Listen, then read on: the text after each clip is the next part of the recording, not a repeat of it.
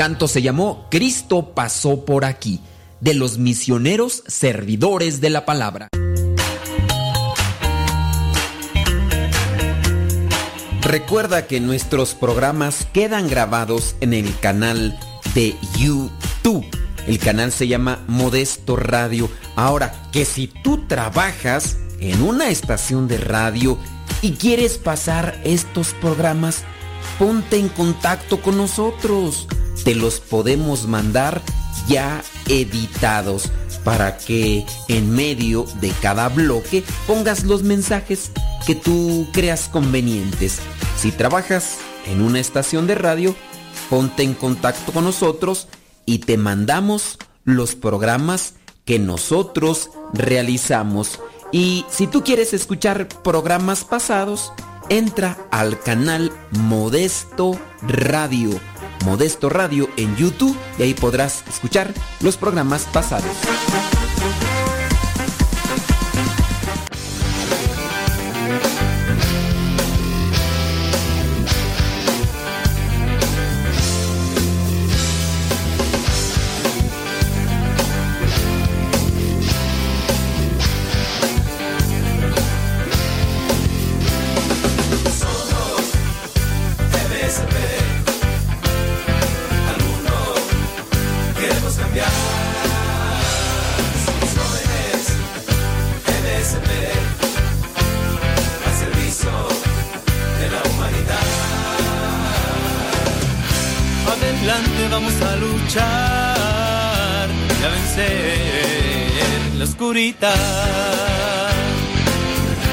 Adelante vamos a luchar y a vencer la oscuridad.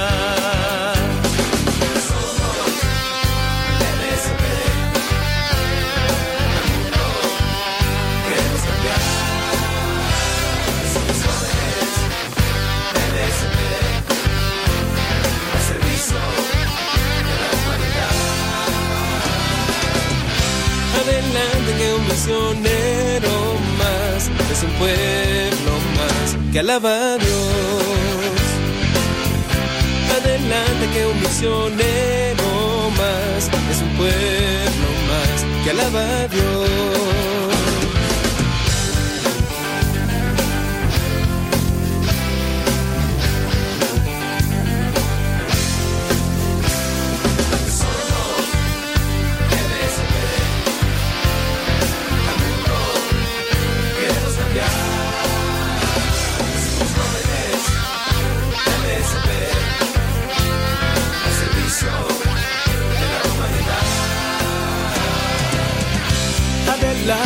Misión espera la alegría de tu predicación. Adelante la misión espera la alegría de tu predicación.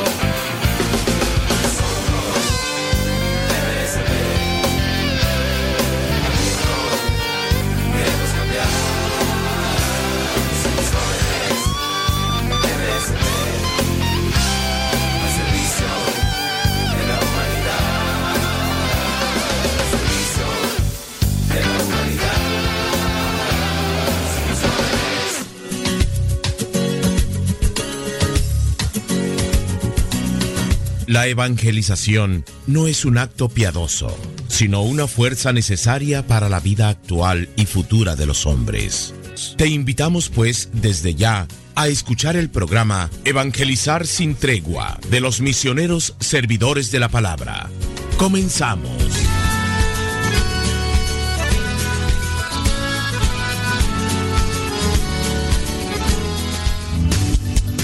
Señoras y señores, chiquillos y chiquillas, chamacos y chamacas. Muchas gracias por estarnos acompañando. Aquí su servilleta, el Padre Modesto Lule de los misioneros servidores de la palabra. Vamos a ponernos en manos de Dios para iniciar este programa. En el nombre del Padre, del Hijo y del Espíritu Santo. Amén. Te damos gracias, Señor, por la oportunidad que nos das para poder transmitir este mensaje. Te pedimos que nos envíes la luz del Espíritu Santo para poder hablar lo que tú quieres que hablemos, reflexionemos para nuestro bien, para podernos acercar más a ti y poder también ayudar a todas estas personas que nos escuchan en este programa. Te pedimos por todos aquellos que están confundidos, que tienen una ceguera espiritual para que se las abras, la ceguera espiritual, les des esa luz que necesitan, puedan así reflexionar sobre lo que tú quieres de cada uno de nosotros y acercarse más a ti y acercar también a los demás. Todo esto te lo pedimos a ti que vives y reinas por los siglos de los siglos. Amén. En el nombre del Padre, del Hijo y del Espíritu Santo. Amén. Bueno, he querido realizar este programa muy especial porque me han llegado varios comentarios sobre la situación de Adán y de Eva. Yo los invito siempre a que tomen cursos de evangelización. Nosotros, los misioneros servidores de la palabra, tenemos un curso de la historia de la salvación, donde misionamos siempre los invitamos a que tomen ese curso. Después viene otro curso que se llama Vida en el Espíritu, que habla de la acción del Espíritu Santo en nosotros, en la iglesia. Después viene otro curso que se llama Orar Evangelizando, que habla sobre la eficacia de la oración, cómo debemos de hacer oración. Después realizamos otro, otro curso que se llama Evangelizar con los Sacramentos, donde les hablamos cómo Jesucristo instituyó los sacramentos, cuál es la diferencia entre sacramentos y sacramentales. Esa es una invitación constante que nosotros hacemos, lo hacemos caminando por las calles, tocando las puertas de sus casas, reflexionando una cita del Evangelio, también los invitamos a rezar el Santo Rosario y ya después los invitamos a que participen de lo que son estos cursos de evangelización que ojalá y ustedes en algún momento se den la oportunidad cuando lleguemos a sus hogares y nos den esa oportunidad de platicar con ustedes, de reflexionar y así también de evangelizarnos mutuamente. Yo investigo, yo reflexiono, yo trato de vivir para que el mensaje de Jesucristo sea más eficaz. Y me ha llegado, me han llegado preguntas como esta. Padre, ¿por qué si en la Biblia dice que uno de los castigos de Eva por haber comido el fruto prohibido es sentir dolor? ¿Por qué entonces los animales sienten dolor cuando dan a luz? Cuando están pariendo, en el caso de los animales, ¿verdad? Cuando están pariendo los animales también sufren. ¿Será que también ellos están recibiendo el castigo de parte de Dios? Otra de las cosas, llegaba un mensaje y me decían, Padre, pues dice ahí en la Biblia que Eva, la mujer, fue sacada de una de las costillas de Adán. Y dicen los maestros que esa es pura teoría, que eso es puro cuento, que es imposible que se saque a un ser humano de la costilla de otro ser humano. Y entonces este tipo de preguntas como esas, el otro caso crítico, ¿verdad? Donde uno de los fieles me preguntaba, que si era cierto lo que le había dicho una religiosa. Este fiel se acercó con esta religiosa y le preguntó que si era verdad lo de Adán y de Eva, que si habían existido, y la religiosa pues le dijo que lo de Adán y de Eva era puro cuento, que era pues como un cuento como el de Caperucita Roja, que servía para ilustrar, pero que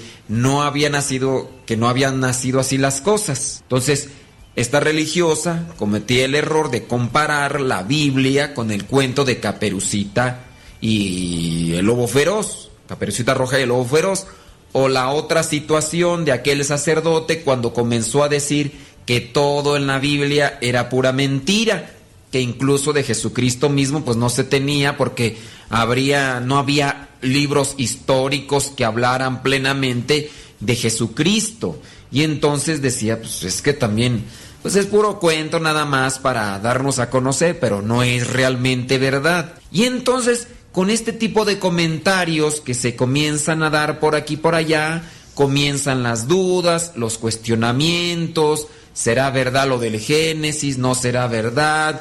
Ya por ahí empiezan algunos a estudiar teología, empiezan a ver lo de Moisés y algunos comienzan a decir, no, la verdad es que no pasó por el mar, pasó por un lugar, no se levantó el agua, quizá fue eh, un tsunami que en ese momento se dio y como el agua se fue hacia adentro, entonces por ahí alcanzaron a pasar el pueblo de Israel y cuando lo que era el ejército egipcio comenzó a perseguirlos, entonces ya el agua ahora sí vino de regreso y entonces fue cuando cubrió a todos los de los soldados.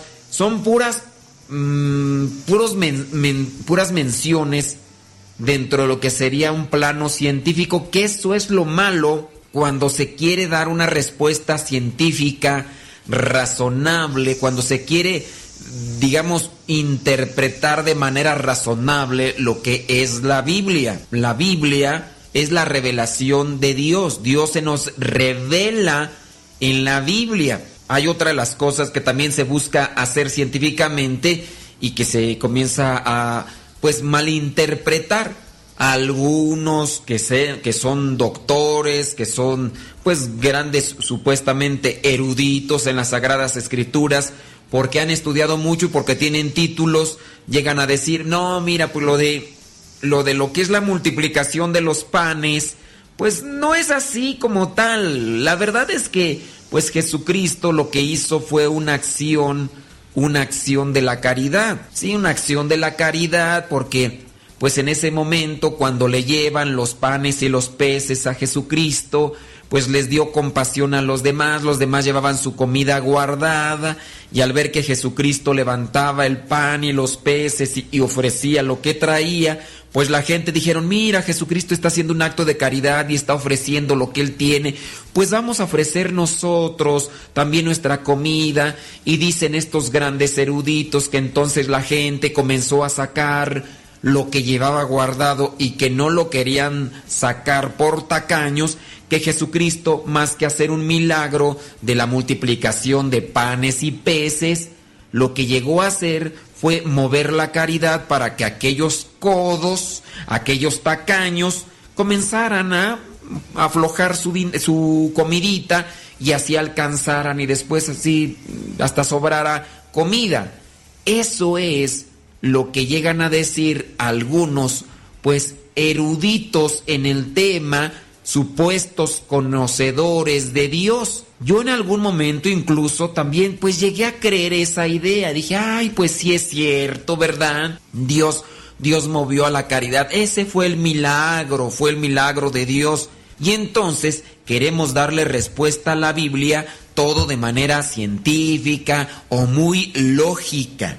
Y ese es el problema de nosotros, querer buscar en la Sagrada Escritura puras respuestas meramente lógicas que lleven a la persona a hacer solamente un razonamiento humano. Y no encontramos lo que es la revelación de Dios. ¿Qué es lo que Dios quiere de cada uno de nosotros? Si el hombre, si el hombre busca lo que es una respuesta meramente lógica, siempre va a estar chocando con este tipo de pasajes en la Biblia. A ver, pero explícame entonces, ¿cómo fue que se dio con lo de Adán y Eva? ¿Cómo, cómo fue, cómo era ese fruto?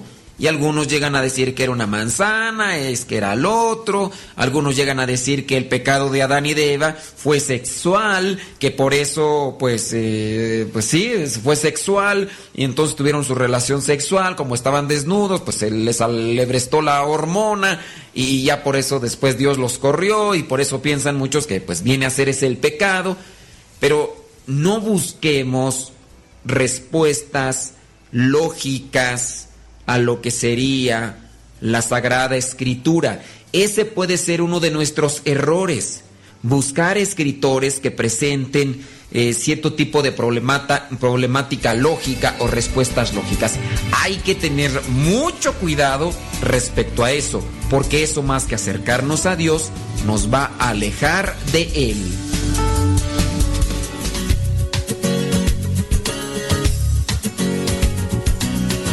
No se vayan. Ya regresamos con el programa Evangelizar sin tregua.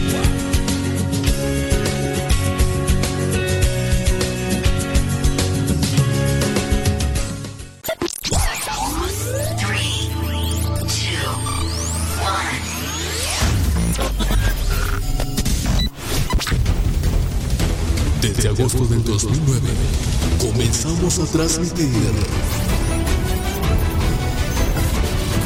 Gracias a Dios. Y gracias a ti.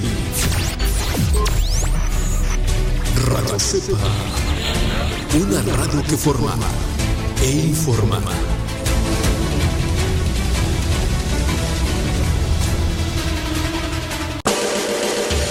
Escuchas Radio Cepa.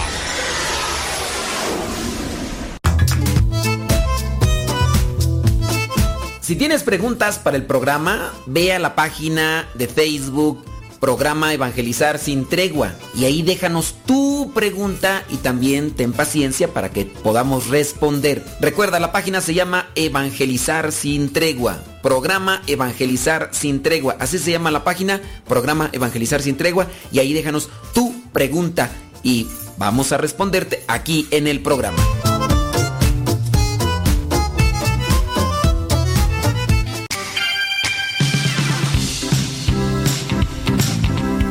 Somos los mejores, pero sí queremos llegar a ser santos. Y por eso queremos invitarte para que escuches Radio Sepa. Siempre habrá un mensaje especial para reflexionar y buscar la santidad conforme a lo que nos pide Dios. Radio Sepa, que no se te olvide.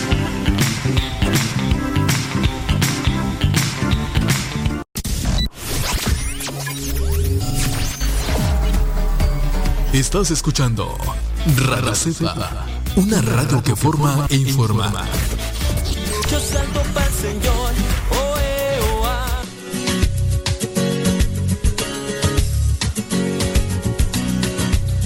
Ya regresamos a tu programa Evangelizar sin tregua.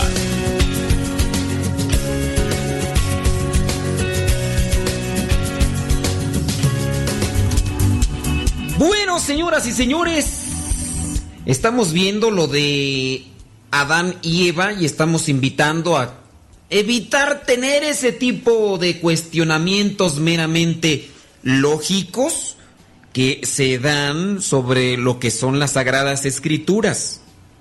Recordemos que Jesucristo, lejos de hacer discursos meramente teológicos, profundos, científicos y de alguna manera filosóficos, como ya en su momento, pues incluso antes de Jesucristo, los griegos lo hacían, Jesucristo llegaba a hablar con parábolas, de manera que con parábolas se pudiera interpretar, se pudiera conocer lo que quería Dios de cada uno de nosotros. Y digo se pudiera interpretar porque había algunas parábolas que no las entendían ni los mismos discípulos y le pedían a Jesucristo que les explicara qué onda con aquella parábola. Jesucristo con estas parábolas nos quería decir, ¿saben qué? Amarse, entregarse a Dios, buscar cumplir con sus mandamientos, reconocer al Hijo de Dios, buscar cumplir con la voluntad de Dios, hacer lo que Jesucristo nos pide, tan sencillo que es. Pero queremos encontrar razonamientos meramente científicos, filosóficos o meramente lógicos a la palabra de Dios y esto pues nos distancia. El día de hoy el tema de Adán y Eva. La pregunta que muchos podrían hacerse, ¿existieron Adán y Eva? Entonces, algunos llegan aquí a cuestionarse, ¿será que no existieron? Cierto es que no había un redactor como tal en los tiempos de Adán y Eva que estaba escribiendo todo al pie de la letra como estaba aconteciendo. Vamos a hablar así. Con independencia de lo que sería la Biblia, el sentido común, que siempre nos ataca y nos quiere dominar, nos dice que los seres humanos tuvieron que tener un comienzo.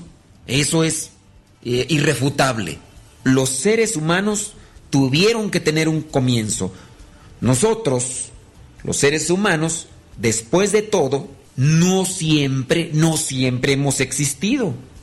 Por tanto, en alguna época del pasado tuvo que haber un primer hombre y una primera mujer. Y estos los tuvo que crear Dios.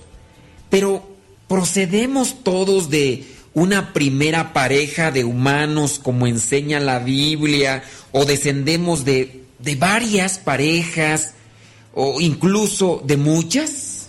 Miren, si hemos evolucionado a partir de otros seres vivos, quizá de los simios, como lo llegan a plantear algunos, entonces habrían sido, en este caso, muchas las parejas de simios que con el paso del tiempo se transformaron en seres humanos y dieron lugar a diferentes familias. En el caso de la iglesia, la postura de la iglesia.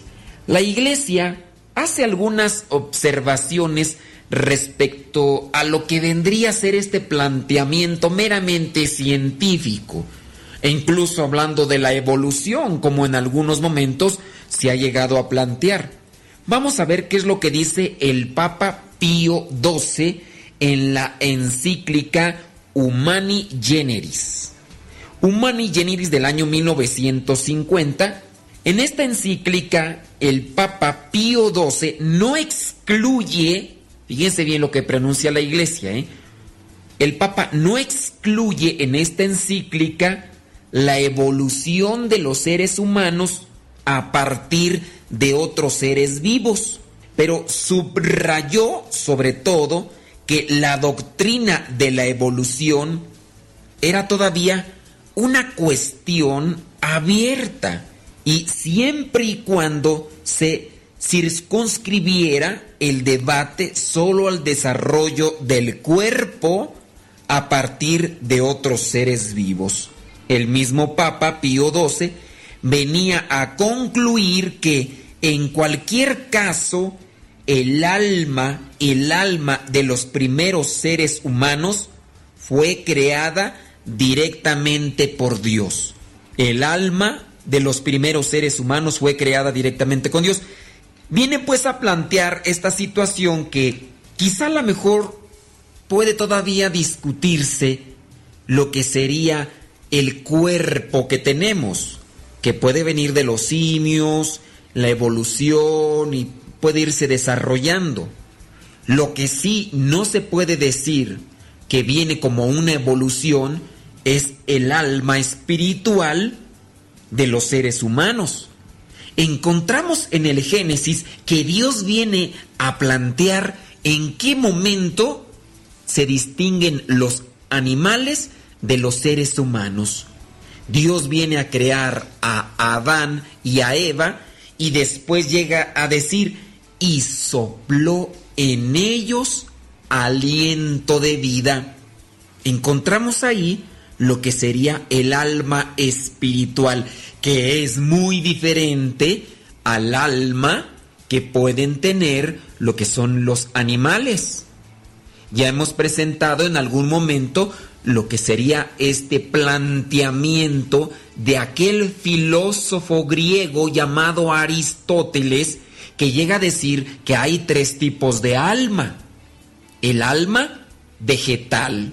Esta alma vegetal llega a dar vida a las plantas. Existe también, dice Aristóteles, el alma animal, que es el que da, es la que da la vida a los animales. Pero viene el alma espiritual. De allí, de este planteamiento de Aristóteles, incluso tomado en el Catecismo de la Iglesia Católica, donde presenta lo que es el alma espiritual, encontramos que hay una diferencia. Ya no es un alma como la de los animales. El alma es lo que le da vida. Pero en el ser humano hay un alma espiritual. Eso lo hace ser inteligente. Algunos llegan a decir que los animales son inteligentes. Podemos decir, ahora comprobando con lo que es la ciencia, que los animales tienen memoria. No tanto así una inteligencia, pero sí una memoria que les hace recordar ciertos acontecimientos. El perro está a punto de entrar a mi oficina.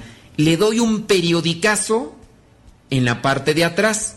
El perro memoriza el lugar memoriza mi figura y sabe que no puede pasar después de mi puerta porque va a recibir un golpe, algo que le duele. No es que el perro tenga inteligencia que diga, ah, es que ya fulanito metal, fulanito de tal me dijo que no entrara. No, ahí estamos recurriendo a la memoria. Algunos actos instintivos de parte de animales llegan a sugerir algo algunas personas que los animales en sí tienen inteligencia. Pero esto no está comprobado realmente. Algunos dicen que los delfines son los animales más inteligentes. Si fueran inteligentes, hubieran ya podido desarrollar lo que sería una forma de podernos comunicar. Los loros, los pericos, no tienen inteligencia como tal, a pesar de que repitan las mismas palabras que en ocasiones nosotros decimos. Tienen un proceso de memorizar aquellos sonidos que son capaces de reproducir, pero como tanto no tienen una inteligencia. Algunos buscarán mecanismos de supervivencia para poderse escapar de las casas, de los lugares donde los tienen encerrados, pero no por eso tienen inteligencia. Es el instinto de, supervive- de supervivencia que tienen. Pero bueno, no estamos hablando ahorita de lo que es la alma y la distinción, en su momento llegaremos a hablar de eso. Estamos remarcando entonces lo que dice la Iglesia. En esta encíclica Humani Generis, entonces, el Papa Pío XII viene a concluir que el alma de los primeros seres humanos fue creada directamente por Dios. Con respecto al número de las primeras parejas humanas, enseñó que debemos creer en una sola primera pareja. Entonces, en esta encíclica, el Papa Pío XII dice que debemos creer en una sola primera pareja, no en muchas. Creer en varias primeras parejas, argumenta el Papa, no puede conciliarse con la doctrina sobre el pecado original. Este fue sometido por un hombre, según nos enseña la Sagrada Escritura y la tradición, como un hecho histórico y real. Y luego se transmitió a todos los descendientes.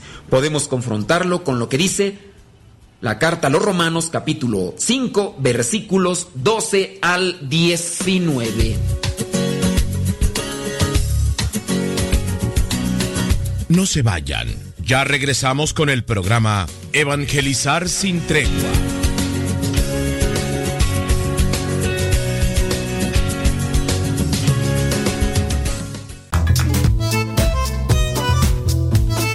Si tienes preguntas para el programa, ve a la página de Facebook Programa Evangelizar sin Tregua y ahí déjanos tu pregunta y también ten paciencia para que podamos responder. Recuerda, la página se llama Evangelizar sin Tregua. Programa Evangelizar sin Tregua. Así se llama la página, Programa Evangelizar sin Tregua y ahí déjanos tu pregunta y vamos a responderte aquí en el programa.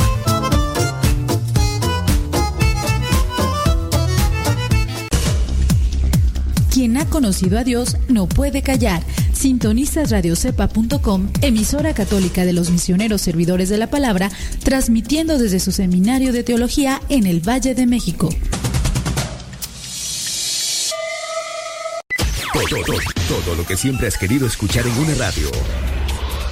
Música, noticias, educación, información, orientación, compa- compañía. Todo, todo, completamente todo.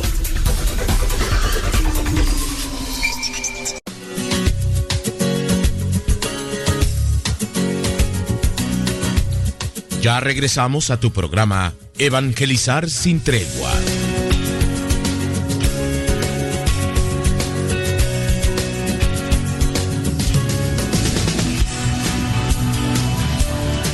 Algunos queriendo tratar de sacar ese tipo de respuestas cientifistas. No sé si existe el término, pero es aquel tipo de persona que solamente quiere sacar una respuesta de manera científica o meramente razonable de la Biblia.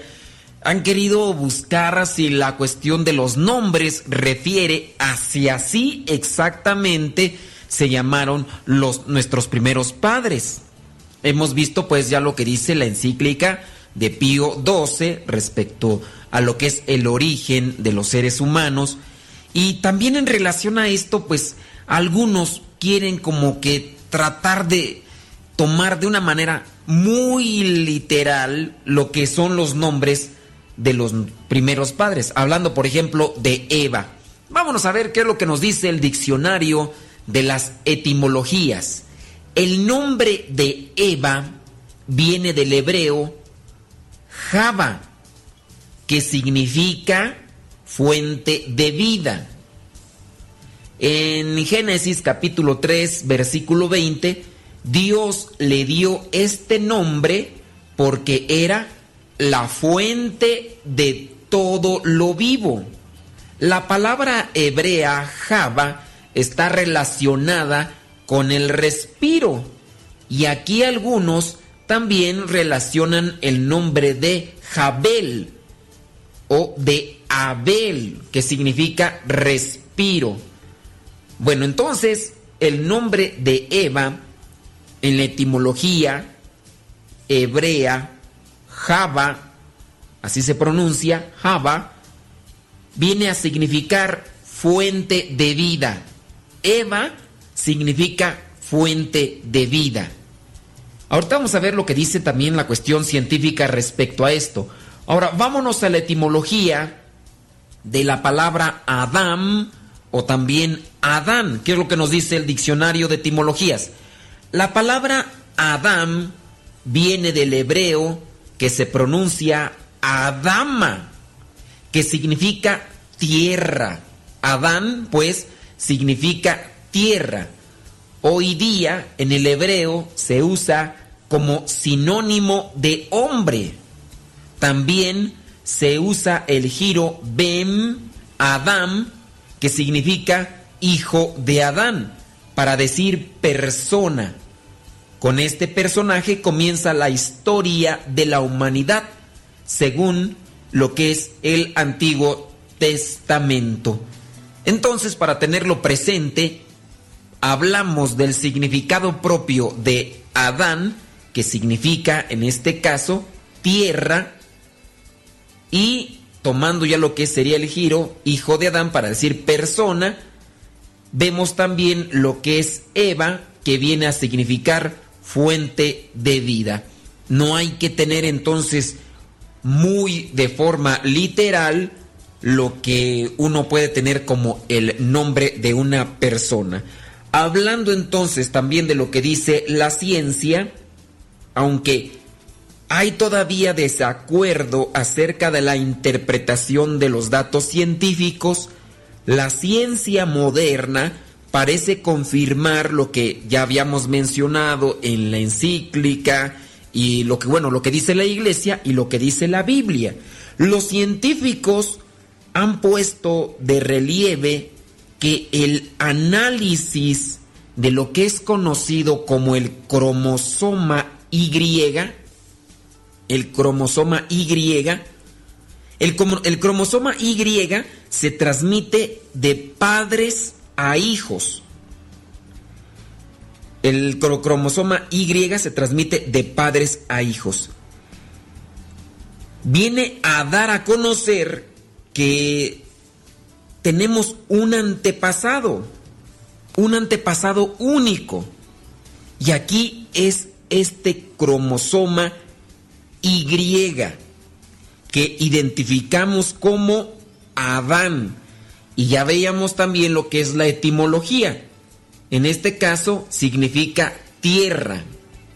Entonces, también los científicos han investigado y los estudios del ADN, lo que le llaman mitocondrial, dicen que pues este, estos estudios del ADN que se transmite también dicen de madres a hijas, aquí es de madres a hijas, el otro era de padres a hijos, demuestra que todas las mujeres descienden de una única mujer apodada la Eva mitocondrial. Entonces, tanto lo que sería el cromosoma Y, que sería el Adán, y lo que sería también eh, apodado como la Eva mitocondrial, llegan a definir que vienen de una única persona. La mujer y el hombre vienen de una única persona y que pues estos estudios llegan a dar a conocer que en los orígenes esta persona vivió en África, que de hecho también los estudios históricos, prehistóricos que llegan a realizar, dicen que los, los fósiles que han encontrado de los primeros, como le llaman, neandertales, lo que serían los orígenes de los primeros cráneos con fisonomía humana, fueron encontrados en África. Y entonces por eso es que llegan a hacer el enlace a aquel tipo de tierras, a aquellos, aquellos lugares. En cualquier caso, aunque permanezca abierta la cuestión sobre si el cuerpo de los humanos proviene de otros seres vivos, según la Biblia existió una primera pareja humana de la cual descienden todos los demás seres humanos. Con esto podemos llegar a ensamblar lo que dice la ciencia y lo que dice la Biblia, que los seres humanos descienden de una única pareja. Aquí en este caso no se le da el título de, de Adán y de Eva, y hemos visto lo que dicen las etimologías. Adán significa tierra y en este caso Eva significa fuente de vida, la fuente de vida y la tierra. Encontramos pues esto que nos puede ayudar. Ahora, hablando también de Adán y de Eva, podemos ir a la descendencia, a la descendencia de, de Adán y de Eva, y algunos llegan a plantear esta situación tan difícil, que si somos el resultado de incesto, porque pues en este caso para que se llegara a reproducir el género humano, sin duda, Adán y Eva, después sus hijos, y en este caso dicen, entonces, allí hubo pecado. Miren, los hijos de Adán y de Eva, quizá mejor en este caso, se habrían emparejado entre ellos, y sus hijos se, habían, se habrían casado a su vez, pues con los descendientes. Podemos decir que en las primeras generaciones podría ser que así se dio. Es la conclusión que se sigue del relato bíblico de la creación, donde se habla de una primera pareja de humanos, de la cual en este caso procede el resto. Esta, pues esta evidencia plantea lo que son dos serios interrogantes que vamos a tratar de descubrir. El primero, en la inmor es, es lo que sería la inmoralidad, que es hablando del incesto, que supone el, el emparejamiento entre hermanos y hermanas. Pero ante esta situación y, y, tocando lo que sería el tema bíblico, todo lo que podemos decir es que en las circunstancias extraordinarias del inicio de la familia humana, al no existir otra alternativa para la perpetuación de la especie, tal proceder no habría sido inmoral. Y de hecho, también lo vemos en algún momento con lo que sucedió con Lot, con Lot y sus hijas. Así que, hablando de lo que sería el origen del ser humano, tomando las características necesarias, esto no vendría a ser inmoral.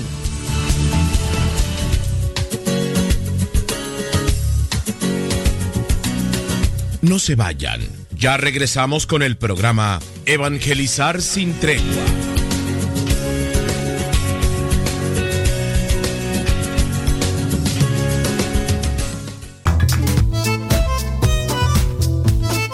Si tienes preguntas para el programa, ve a la página de Facebook Programa Evangelizar sin Tregua y ahí déjanos tu pregunta y también ten paciencia para que podamos responder. Recuerda, la página se llama Evangelizar sin Tregua. Programa Evangelizar sin Tregua. Así se llama la página, Programa Evangelizar sin Tregua y ahí déjanos tu pregunta y vamos a responderte aquí en el programa.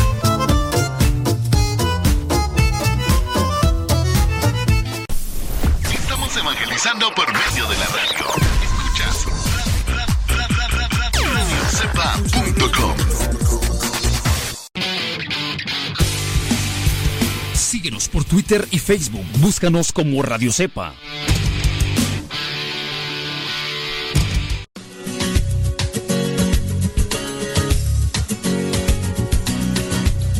Ya regresamos a tu programa Evangelizar sin tregua.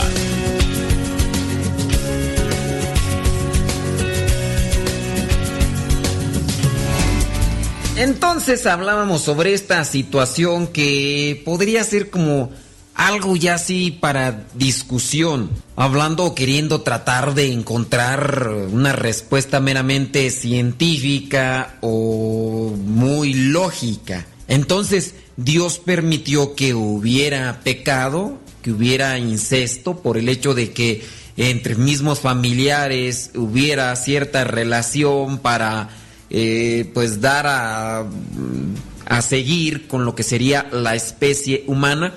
Bueno, en las características como tal podemos encontrar que pudo haber sido así. Como ya mencioné en su momento, así como le tocó a Lot. Lot, junto con su esposa, sus hijas, tuvieron que irse de Sodoma y Gomorra. Y en cierto momento, pues ellas tuvieron que embriagar a su papá para así poder tener relación con, con él y así dar seguimiento a lo que sería la raza humana. Ahora, ustedes pueden decir, sí, es pecado y todo, pero ante las circunstancias eh, podemos verlo así. No, no fue pecado. Ahora, también dentro de lo que sería la situación de pecado, viene otra situación. La misma naturaleza nos ha prevenido de tener ese tipo de relación. Cuando hay una procreación entre personas muy cercanas sanguíneamente, vienen a darse lo que sería este tipo de, formación, si ustedes quieren, o este tipo de circunstancias que son un tanto difíciles en el desarrollo de la persona.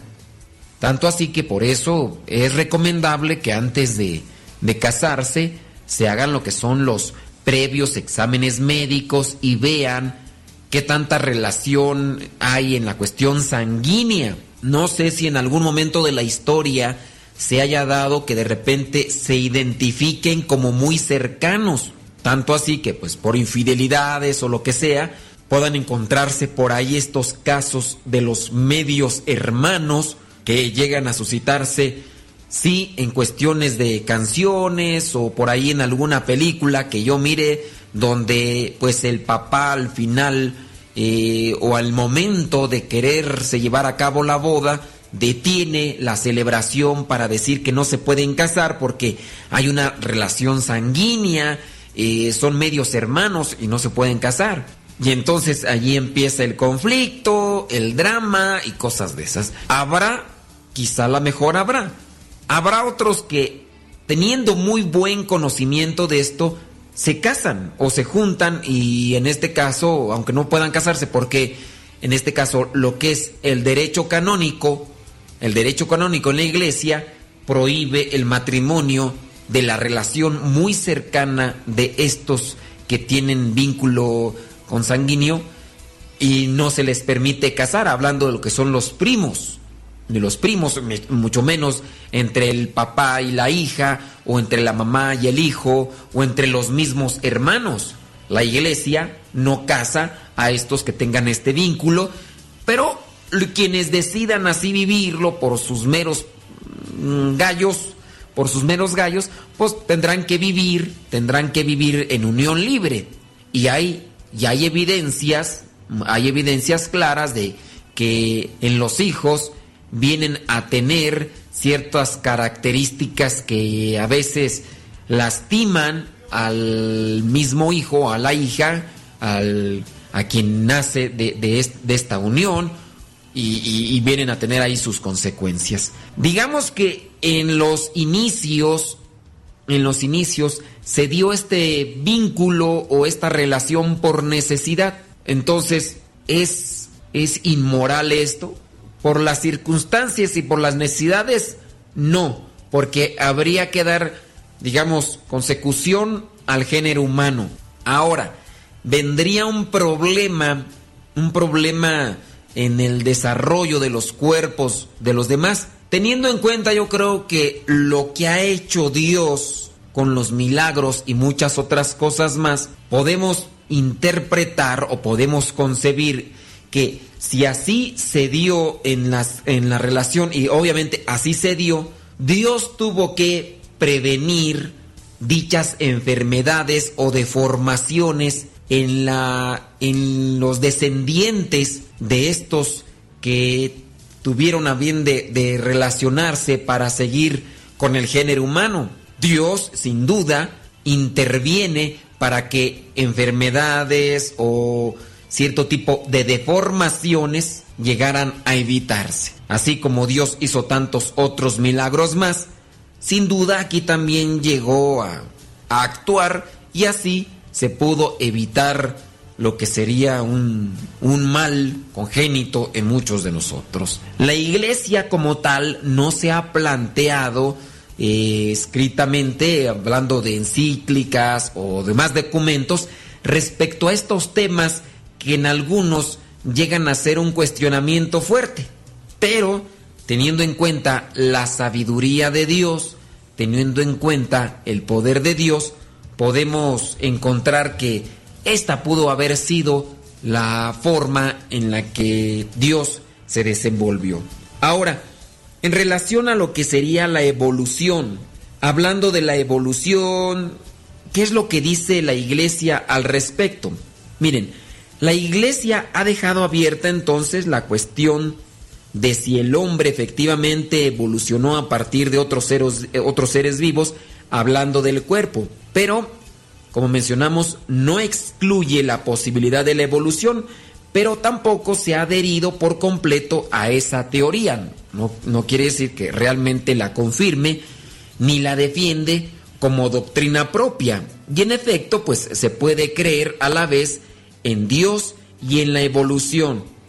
Hablando también del Papa, el Papa Pío XII, en la encíclica Humani Generis, con respecto a la formación del cuerpo humano a partir de otros seres vivos, él dice, el magisterio de la Iglesia no prohíbe el que, según el estado actual de las ciencias y de la teología, en las investigaciones y disputas entre los hombres más competentes de entre ambos campos, sea objeto de estudio la doctrina del evolucionismo en cuanto busca el origen del cuerpo humano en una materia viva preexistente, pero la fe católica manda defender que las almas son creadas inmediatamente por Dios.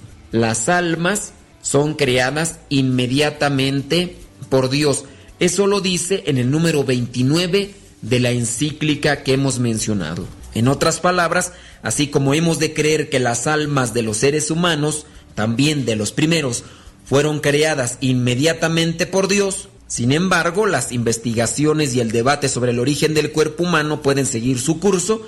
Al mismo tiempo, aquí encontramos que el Papa advertía ante una aceptación acrítica de hallazgos que tampoco son definitivos para la ciencia.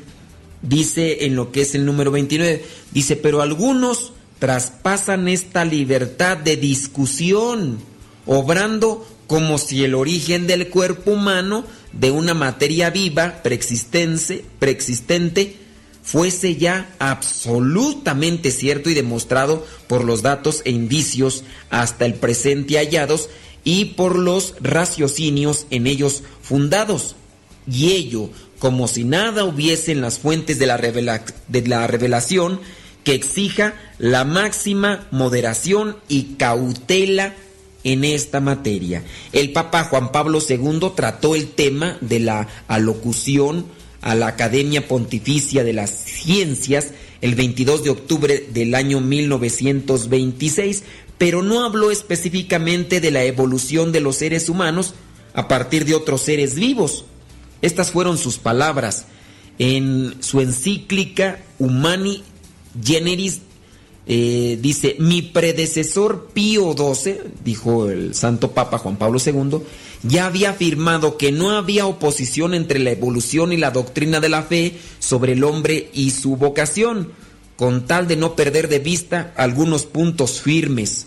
Hoy, casi medio siglo después de la publicación de la encíclica, nuevos conocimientos llevan a pensar que la teoría de la evolución es más que una hipótesis. Remarco, llevan a pensar que la teoría de la evolución que plantean lo que son los pseudocientíficos es más que una hipótesis. En efecto, es notable que esta teoría se haya impuesto paulatinamente en el espíritu de los investigadores a causa de una serie de descubrimientos hechos en diversas disciplinas del saber. La convergencia del- de ningún modo buscaba o provocaba provocada de los resultados del trabajo realizados independientemente unos de otros, constituye de suyo un argumento significativo a favor de esta teoría. Bueno, señoras y señores, que Dios me los bendiga, pórtese muy bien, échenle muchas ganas. Se despide el Padre Modesto Lule de los misioneros servidores de la palabra, esperando que este tema que hemos realizado en relación a Adán y Eva le haya servido para aclarar un poco sus dudas. Hasta la próxima, que Dios le bendiga.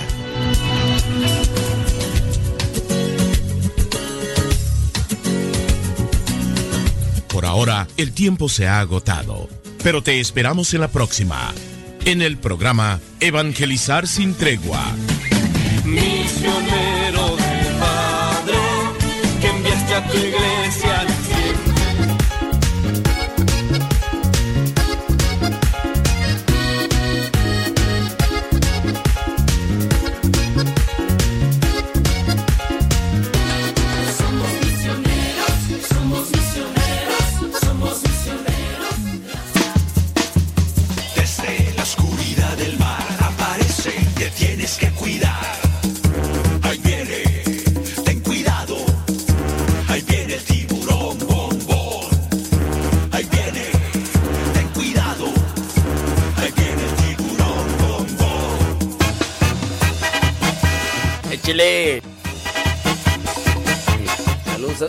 Esta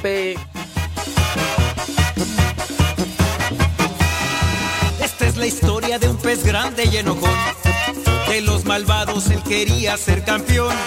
A los otros peces perseguía sin razón. No lo querían por ser malo y muy grosero. Pesado y muy sangrón. Pero en el fondo de su pobre corazón, él se sentía triste, solo y sin amor.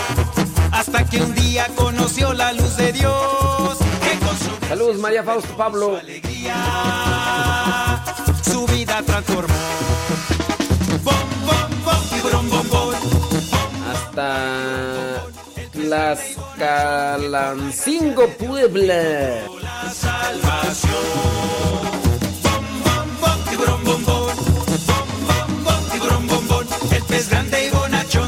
Rocío, hasta Chilpancingo, Guerrero. Saludos, Rocío.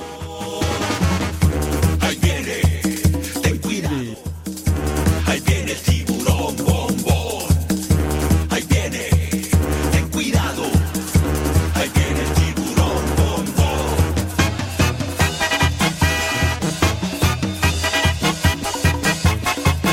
Saludos, María Nieves, hasta. ¿Dónde tú? Ciudad de México. El pasado ha quedado el tiburón, que era malvado y que causaba gran terror. Todo ha cambiado porque Cristo lo salvó. Hoy quiere a todos, los ayuda y los protege. Bombón es un campeón. Bombón. Esa es la historia de un pez grande y bonachón, que fue atrapado por las redes del amor. A todos cuenta que Jesús lo perdonó. Todas partes va anunciando el reino del Señor. Bom, bom, bom, tiburón, bombón. Bom, bom, bom, tiburón, bombón. El pez grande y bonachón que por la gracia de Dios encontró la salvación. Bom, bom, bom, tiburón, bombón. Saludos hasta Houston, Texas, Reinelías. Que por la gracia de Dios Rosy González, este Franklin, no, Carolina.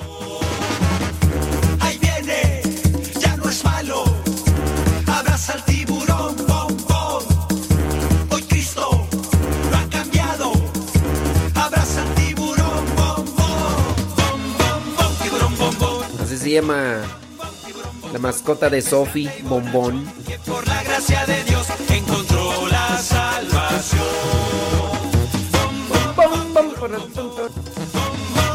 Yo lo siento por los que no les gusta la banda. Que por la gracia de Dios encontró la salvación. Ande. Ni modo. Ni modo. ¿Qué le vamos a hacer? Bueno. Mañana en Santa María, Cuescomac, San Pedro Cholula, allá nos guachamos. Me toca el tema temprano, ¿eh? Me toca un tema temprano a las 9 de la mañana. Ey. Así que ahí les avisan, ya ni les avisé hoy, ya no les avisé hoy, pero mañana pues... No, pero está bien que no les avisemos. Está bien, para que no... Pues allí, pues no... ¿Qué onda?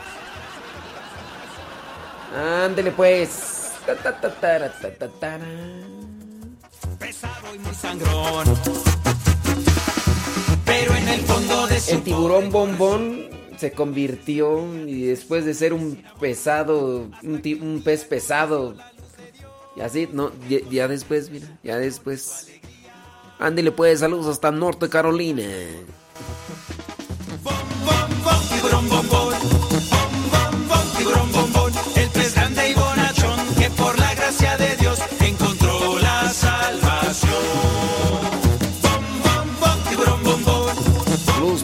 Hasta Texas. Que por la gracia de Dios encontró la salvación. Ahí viene, ten cuidado. Ahí viene el tiburón. O sea, ¿Esta sí te gusta, Pedro Godínez? La de tiburón bombón. Ten cuidado. Ahí viene el tiburón bombón. Echando brinquitos, ira, para que se baje la comida. En el pasado ha quedado el tiburón, que era malvado y que causaba gran terror. Todo ha cambiado porque Cristo lo salvó. Quiere a todos, los ayuda y los protege.